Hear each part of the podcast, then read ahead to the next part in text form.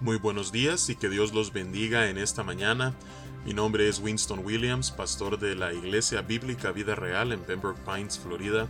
Bienvenidos a otro episodio de Vida Devocional, un ministerio de Iglesia Bíblica Vida Real cuya misión es sembrar la verdad de la palabra de Dios en los corazones de los hombres y cosechar vidas nuevas para el reino de Dios.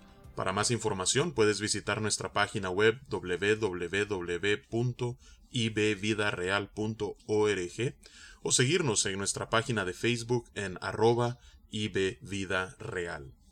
En esta mañana estaremos meditando en lo que la palabra de Dios nos enseña en el Salmo número 12. Este es un salmo de David en el cual él está pidiendo nuevamente el auxilio de Dios. Así es que vamos a leer eh, este salmo corto, solamente ocho versículos, y luego ofreceremos algunos pensamientos con respecto al mismo. Dice la palabra de Dios, Salva, oh Jehová, porque se acabaron los piadosos, porque han desaparecido los fieles de entre los hijos de los hombres. Habla mentira cada uno con su prójimo, hablan con labios lisonjeros y con doblez de corazón. Jehová destruirá todos los labios lisonjeros y la lengua que habla jactanciosamente, a los que han dicho, por nuestra lengua prevaleceremos, nuestros labios son nuestros, ¿quién es Señor de nosotros?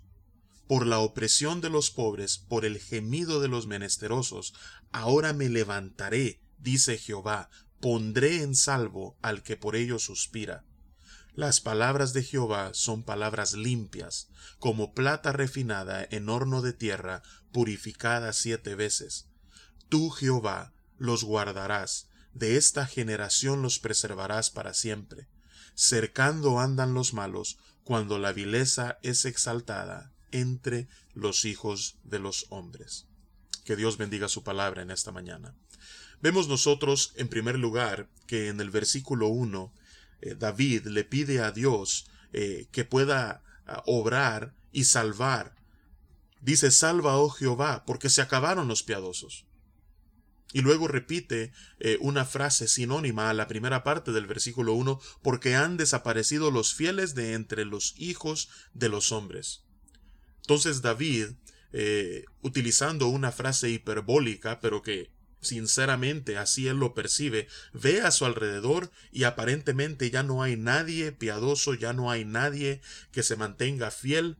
¿Y cuál es la evidencia de esto? ¿Qué es lo que David mira a su alrededor que lo lleva a la conclusión de que aparentemente ya no hay nadie que sea fiel ni que viva una vida de piedad? Él describe esa evidencia en los versículos 2 al 4. Dice, habla mentira cada uno con su prójimo hablan con labios lisonjeros y con doblez de corazón. Jehová destruirá todos los labios lisonjeros y la lengua que habla jactanciosamente. A los que han dicho, por nuestra lengua prevaleceremos, nuestros labios son nuestros, ¿quién es Señor de nosotros? Entonces la evidencia que David ve a su alrededor es la manera en la que aquellos que le rodean se expresan. No solamente hablan falsedad, no solamente hablan lisonjas, no solamente muestran doblez en sus corazones, hipocresía, falsedad, sino que además son jactanciosos en la manera en la que se expresan. Creen de que por sus propios méritos podrán prevalecer y no solamente eso, sino que rechazan a Dios. Nuevamente, nuestros labios son nuestros. Nadie nos puede decir cómo nosotros hemos de expresarnos. ¿Quién es Señor de nosotros? Así es que vemos arrogancia, vemos soberbia, prepotencia y altivez, cosas que Dios resiste y aborrece. Así es que al ver a su alrededor, David llega a la conclusión, no hay piadosos, no hay quien se mantenga fiel.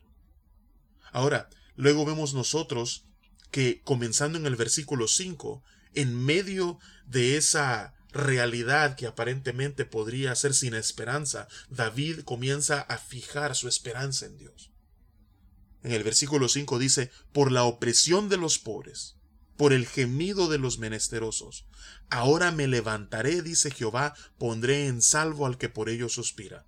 Todos aquellos que son víctimas de estos malvados, quienes los oprimen, quienes se aprovechan de los débiles, todos aquellos que son víctimas de esta generación malvada y perversa, Dios se levantará y los salvará. Y David está confiado en lo que Dios ha dicho. ¿Por qué? El versículo 6 dice, las palabras de Jehová son palabras limpias, a diferencia de las palabras de todos estos que rodean a David, que nada más hablan eh, cosas vanas e impías.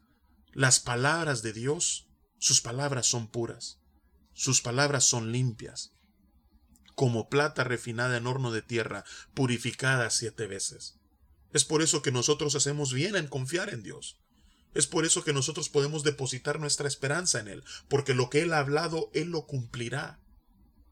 Entonces David confía en la limpieza y en la pureza de las palabras de Dios y por eso no duda. Y por eso en el versículo 7 exclama, Tú Jehová los guardarás, de esta generación los preservarás para siempre. Lo creo porque tú lo has hablado. Y al final vemos nosotros que repite David, la realidad en la que él se encuentra cuando mira a su alrededor. Cercando andan los malos, cuando la vileza es exaltada entre los hijos de los hombres. Así es que en medio de una generación perversa que se ha vuelto contra Dios, que ha, como dice el Salmo número 2, ha, ha echado sus cuerdas, se ha despojado de su señorío, nosotros podemos depositar nuestra esperanza y nuestra confianza en Dios. Aun cuando nosotros sintamos que estamos siendo víctimas de toda la maldad que nos rodea, nosotros podemos confiar en lo que Dios ha hablado y en su salvación. Así es que vamos a, orar y vamos a pedirle a Dios que esa misma convicción que David mostró en las palabras que él había hablado, aun en medio de tanta maldad e impiedad pueda ser la misma convicción y la misma confianza que nosotros podamos tener en nuestros corazones.